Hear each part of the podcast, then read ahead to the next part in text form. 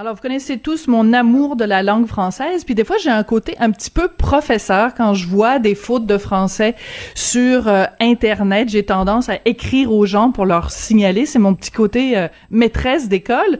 Mais je pensais pas un jour devoir jouer à la maîtresse d'école avec la ministre des langues officielles, Mélanie Joly, députée libérale de Annecy-Cartierville et ministre du Développement économique. Mais elle a très, très bien réagi. On vous raconte tout ça. Mélanie Joly est au bout de la ligne. Bonjour, Madame la ministre. Bonjour Sophie, comment allez-vous?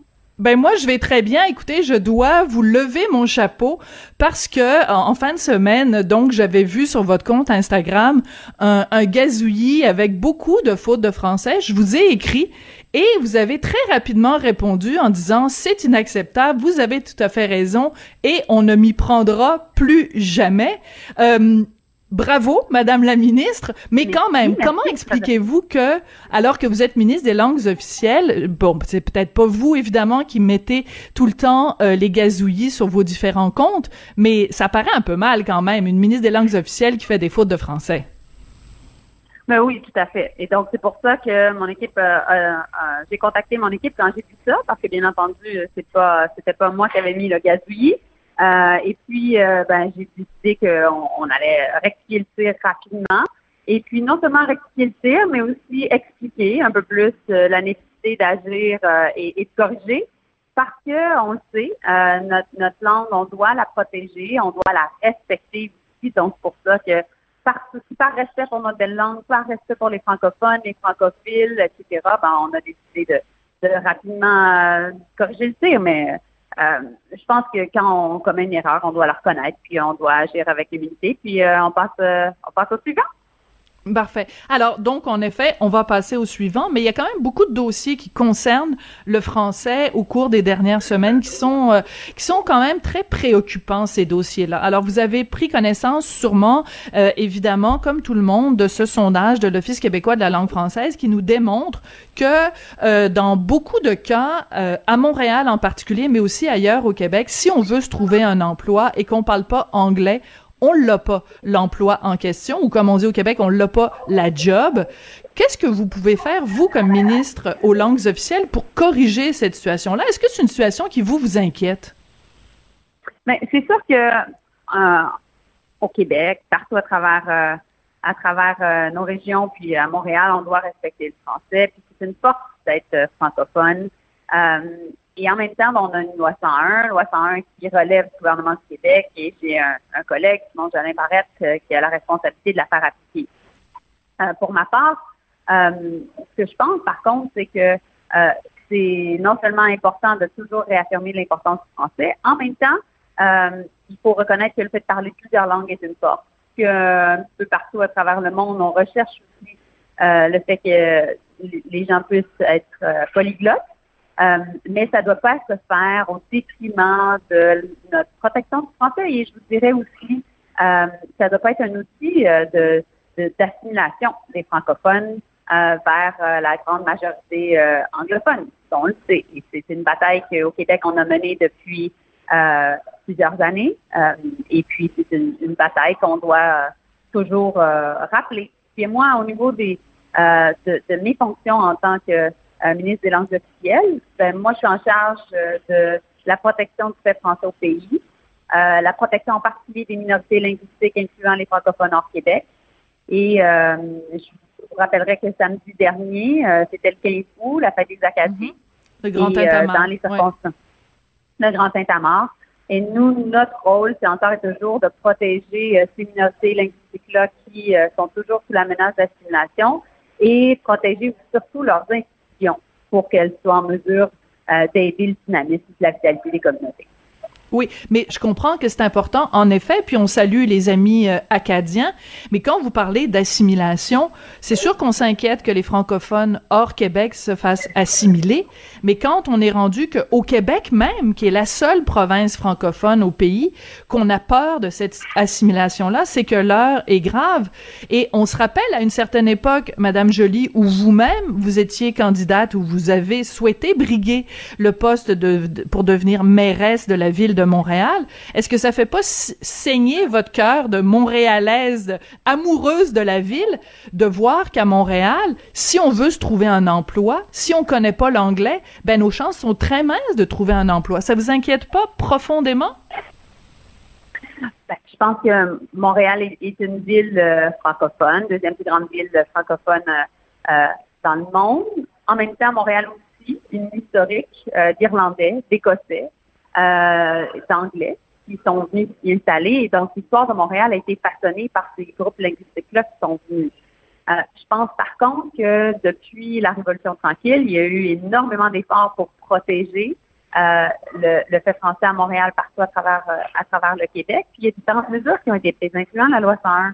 Ce que je vois davantage dans mon comté, en ces quartiers-villes, c'est l'arrivée des nouveaux des, des, des, nouveaux immigrants euh, se fait beaucoup, euh, en fait, leur intégration plutôt, se fait plutôt beaucoup, pardon, par le fait que leurs enfants vont à l'école et euh, vont à l'école française. Et donc, l'intégration se fait par la deuxième génération. Et c'est là que peu à peu, on se retrouve avec des locuteurs francophones euh, et, et que et qu'au final, on assure le fait français aussi dans notre, belle ville de Montréal où essentiellement il y a énormément d'immigrants qui arrivent chaque année. Ça, c'est une réalité. Et je pense que la loi 101 a eu des bons impacts à ce niveau-là parce qu'elle a assuré la pérennité du fait français. Mais je pense qu'on doit toujours être aux aguets, puis on ne doit jamais rien prendre pour acquis. Mais vous, est-ce que vous avez, ça vous est déjà arrivé d'être à Montréal et de vous faire accueillir par un bonjour hi? Et comment avez-vous réagi, Madame Jolie? Oui, c'est arrivé, comme euh, tous les Montréalais. Euh, et puis, ça dépend des quartiers.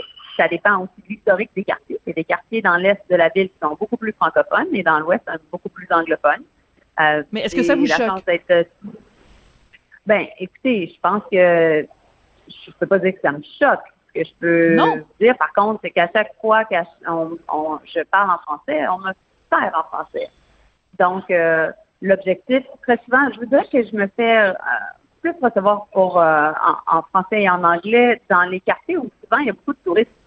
Et c'est là qu'il y a davantage d'utilisation de la fameuse formule qui est maintenant qui, a été, qui a été très, très popularisée, qui est le bonjour mais, euh, mais je vous dirais aussi que euh, ça ne m'est jamais arrivé qu'une personne euh, soit pas en mesure de me servir en français ou si la personne n'était pas en mesure de me servir en français, qu'on trouvait une personne pour me servir en français.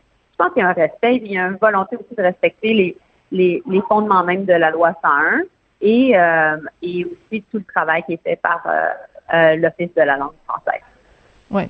Euh, quand on parle de respect du français euh, à travers euh, le grand pays qui est le Canada, c'est difficile de euh, vraiment penser que à Ottawa, on s'intéresse tant que ça au sort des francophones. Quand on voit, par exemple, le scandale de We Charity euh, et que euh, votre gouvernement a, a été prêt à donner, en tout cas, un contrat sans appel d'offres à cet organisme-là de charité qui n'avait aucune base euh, au Québec et était tellement incapable de servir euh, les francophones qu'ils auraient dû faire appel à une firme de relations publiques nationale pour pouvoir euh, distribuer donc des fonds aux étudiants euh, qui voulaient faire du bénévolat. Est-ce que vous, comme ministre aux langues officielles, c'était pas votre rôle de vous assurer que tous les programmes qui sont mis de l'avant par le gouvernement euh, puissent desservir de façon équitable autant les francophones que les anglophones?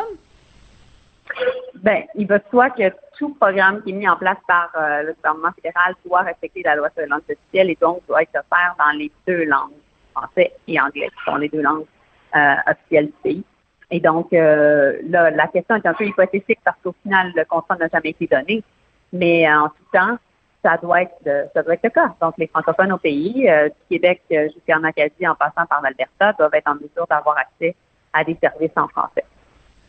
Mais c'est hypothétique parce que maintenant le programme n'a pas eu lieu. Mais revenons à la, à la genèse de ce, de ce programme-là, Madame Joly.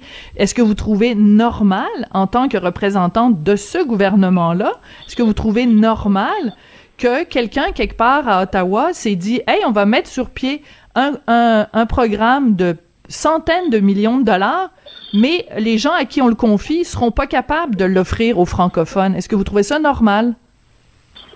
Ben, En matière de langue officielle, c'est toujours une bataille constante euh, au sein de n'importe quel gouvernement. Donc, moi, je l'ai fait durant la pandémie parce que Santé Canada s'est retrouvé à, à permettre l'étiquetage seulement en, en, anglais. Pourquoi? Ou, ou dans d'autres langues? Pourquoi? Parce qu'il y avait une pénurie euh, de différents euh, produits de, de, de, désinfectants un peu partout à travers le pays. Donc, j'ai dû intervenir. J'ai travaillé avec ma collègue, la ministre de la Santé, pour justement qu'il y ait l'étiquetage euh, en magasin pour qu'on respecte les droits linguistiques.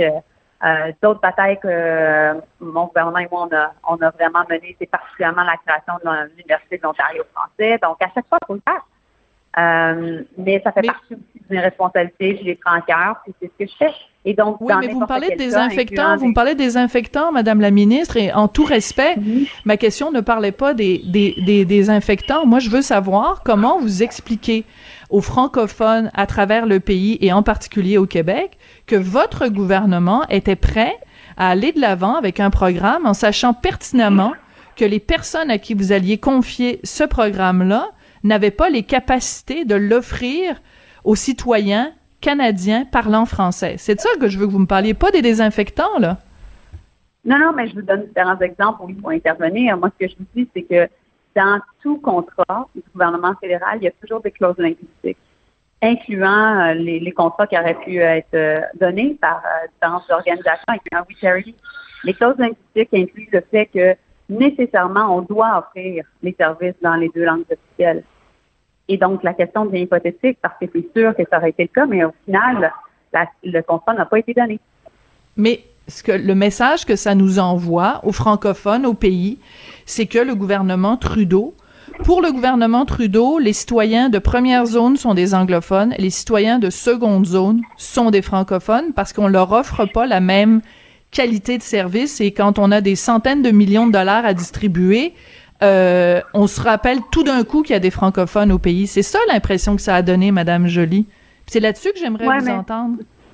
Ben, cher Sophie, je suis euh, profondément en désaccord avec vous parce que ce que les gens vont se rappeler de la pandémie, c'est que le gouvernement fédéral, leur gouvernement était là pour eux, que ce soit euh, via l'aide en créant un filet social pour la PCU alors que les gens perdaient leur emploi de façon rapide et, et, massive dans les mois de mars et avril et bon mai, euh, ou encore qu'on était là pour augmenter l'allocation canadienne pour enfants, qu'on était là pour euh, euh, également aider avec la subvention salariale et ait 3 millions de personnes qui puissent travailler parce que leur employeur avait accès à de l'argent. Et tout ça, ça a été fait dans les deux langues officielles et de façon rapide. Donc, il y a parfois euh, des, il y, a parfois quand lorsqu'on prend des décisions rapides, des choses qu'on on doit mieux faire, euh, je suis d'accord avec vous qu'on doit encore et toujours être là pour protéger les droits des francophones au pays. Mais je, je récite votre, euh, votre, euh, votre affirmation à l'effet qu'on n'est pas là pour protéger les francophones au, pays. Au contraire, on l'est. Puis on a mené plusieurs Est-ce que dans le dossier de We Charity, vous reconnaissez que le gouvernement l'a échappé?